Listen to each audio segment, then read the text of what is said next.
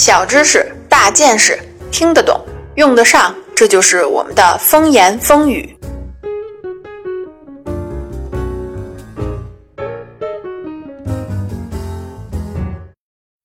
大家好，欢迎收听风言风语。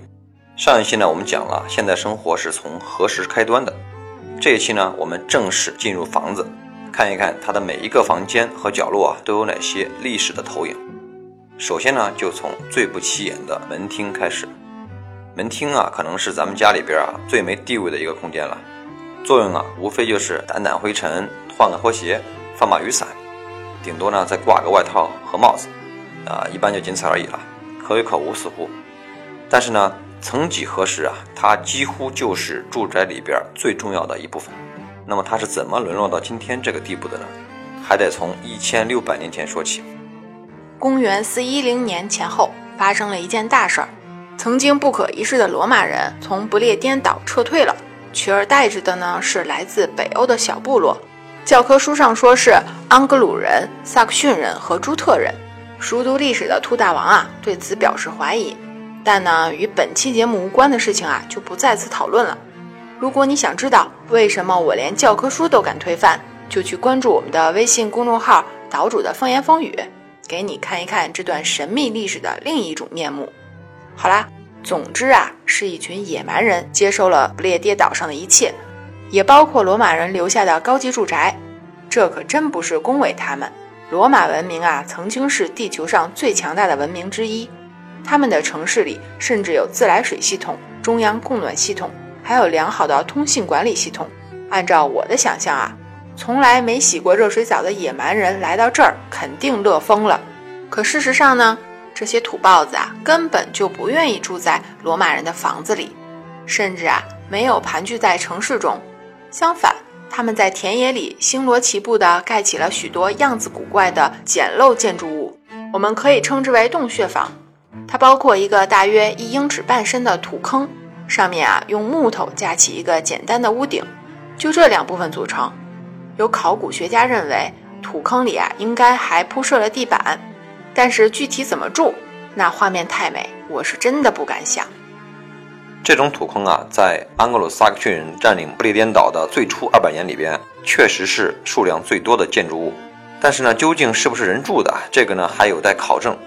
我就提一个疑点：那么小的坑啊，再住上几口人，还铺着木地板，根本呢就没法生活。所以呢，我更倾向于啊，这是用来储藏物品的地方。当然了，人类呢是最会追求舒适的物种，这种原始的土坑呢不可能一直沿用下去。很快啊，新式的房子呢就出现了，虽然数量远不如土坑多，但是啊，绝对要比土坑重要。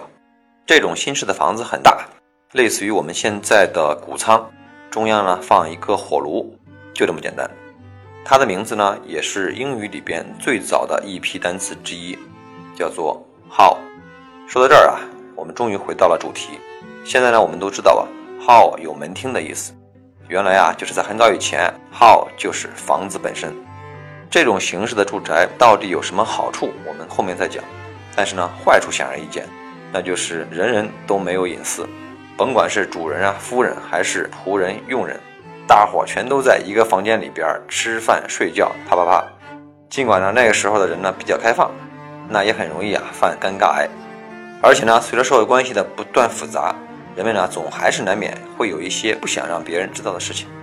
于是呢，慢慢的呀，那些最有钱的家庭啊，就开发出了更多的彼此隔开的空间，比如门厅之外啊，再来一间厨房，然后呢，再来两间起居室什么的。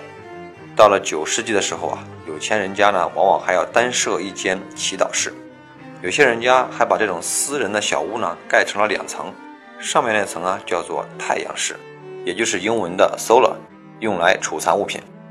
那我们现在所说的 room 是什么时候出现的呢？你也太着急了，这个单词啊，得等到都铎王朝建立，也就是公元一四八五年以后啊，才有正式的记载。它的意思呢，是一个围住的屋子或者独立空间。房间越来越多，产生一个最深远的影响啊，就是人与人之间的等级越来越清晰了。接下来呢，我们就把时间推进到中世纪，看看他们的家庭生活。中世纪的社会主要由自由民、农奴和奴隶组成。咱们呢只说后两种。农奴啊，就是给地主家种地的，而且呢，这种身份会子子孙孙的延续下去。他们不允许自由迁徙到别处，也不能和农场以外的人结婚，但是他们可以拥有自己的土地。在中世纪后期，每二十个农奴当中呢，就有一个拥有大片土地，这可比很多所谓的自由人可幸福多了。再说奴隶，一般都是战争中俘获的敌人。他们呢是主人的私有财产，但同时啊，他们也可以拥有自己的财产，可以结婚，或者呢在社区范围内自由迁徙。我们都在电影里看过黑奴的悲惨生活，但啊，那都是近现代发生的事情了。过去并不是那样，道理呢也很简单。我们刚才说了，那个时候最富裕的人家啊也没有几间房，大家伙通常都是在一个公共空间里活动的。彼此之间很熟悉，即使是奴隶也被看作家庭的一份子。这里啊，我教给大家一个单词，古英语中啊，管奴隶叫做 slave，而迷恋某人或者某物的状态呢，就叫做 enthralled。也就是说啊，沦为谁谁谁的奴隶，或者沦为什么东西的奴隶，听起来也许并不丢人吧。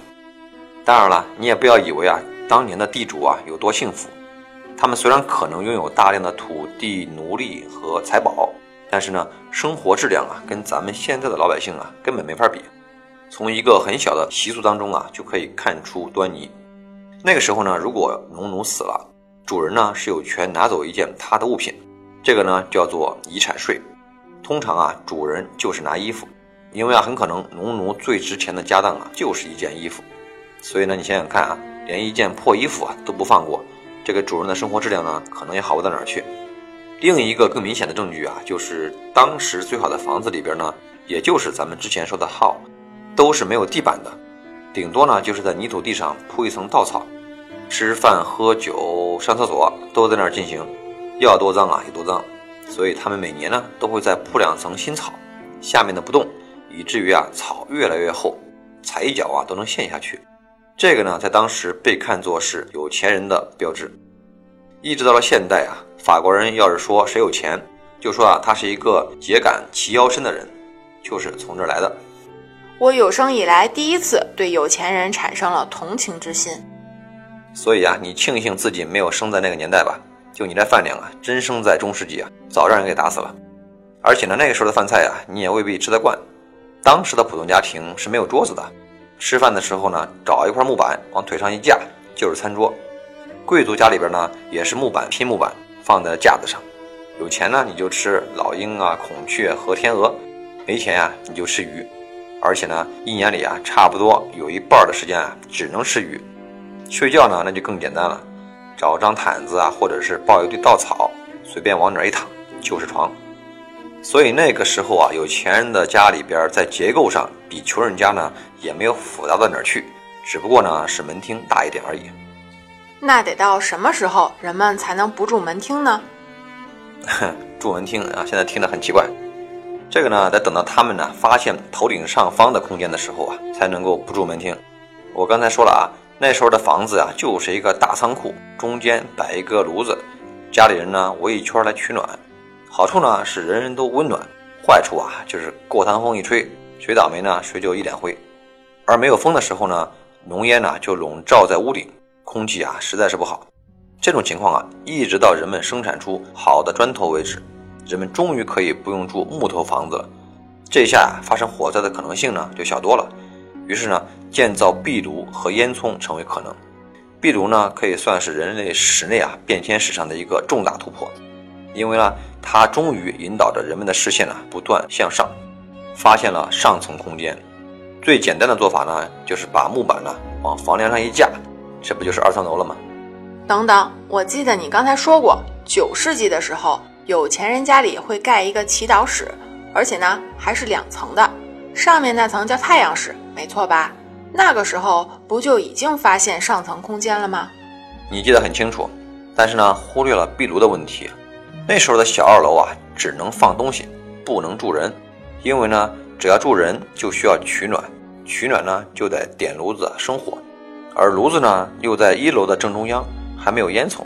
那这时候啊，如果住在二楼，那楼上的人不就变成腊肉了吗？所以呢，搬到楼上这件事啊，必须得等到有了砖头以后才能实现。这个进步啊，几乎改变了一切生活。富裕的人家呀，开始不断的增加房间的数量。第一步就是在楼上盖一间新的大房子，取代原来的门厅。只有在举办宴会的时候啊，才会回到楼下。而第二步呢，就是仆人啊，也可以有自己的房间了。这一下他们就不再成为家庭的成员，而彻底沦为真正意义上的仆人。第三步呢，就是他们发现呢，光是跟下人分开还不行，得跟同等人也要分开。于是啊，房间的数量啊就迅速增加，出现了书房、卧室、密室、礼拜堂、客厅、走廊、化妆室、寄宿室，甚至还有了闺房。不就是女生的房间吗？错，在当时这是用来供人生闷气的房间。房间虽然多了，可实际上呢没有什么区别。你想啊，人们在一个开放式的空间里边生活了几百年，一下子呢就搬到了迷宫里边，短时间呢不好适应。所以在文艺复兴时期啊，你去看一看意大利的建筑图纸，根本就标明房间的类型。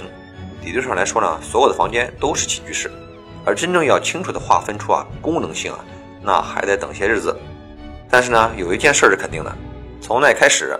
门厅失去了原有的价值，逐渐越缩越小，沦为了一个接待客人、通往更重要的空间的一个通道。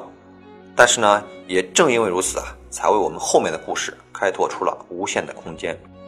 下一期啊，我们将跟您聊一聊啊，跟食品有关的传奇历史。这里是风言风语，我们下期再见。